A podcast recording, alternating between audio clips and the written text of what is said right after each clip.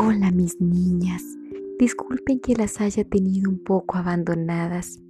He estado en un estado de transición. Ustedes entienden cómo son esas cosas. En fin, el día de hoy les quería hacer un recordatorio nuevamente. En este caso es recordarles esto que es muy popular. El maestro llega cuando el alumno está listo.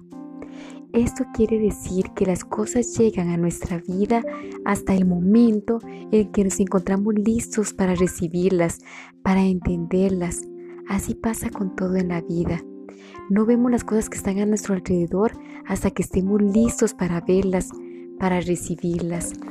Así que por favor chicas tengan eso en mente siempre. El maestro llega cuando el alumno está listo.